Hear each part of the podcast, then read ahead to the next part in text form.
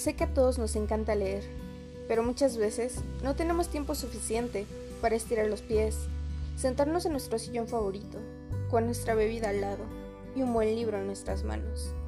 Es por eso que he decidido compartirte la lectura de una forma diferente, para que puedas escuchar tus libros favoritos mientras estás atorado en el tráfico, bañándote o haciendo fila en el banco. Yo soy Frida y quiero que me acompañes en este recorrido maravilloso por la literatura, para descubrir juntos que también se puede leer con el oído.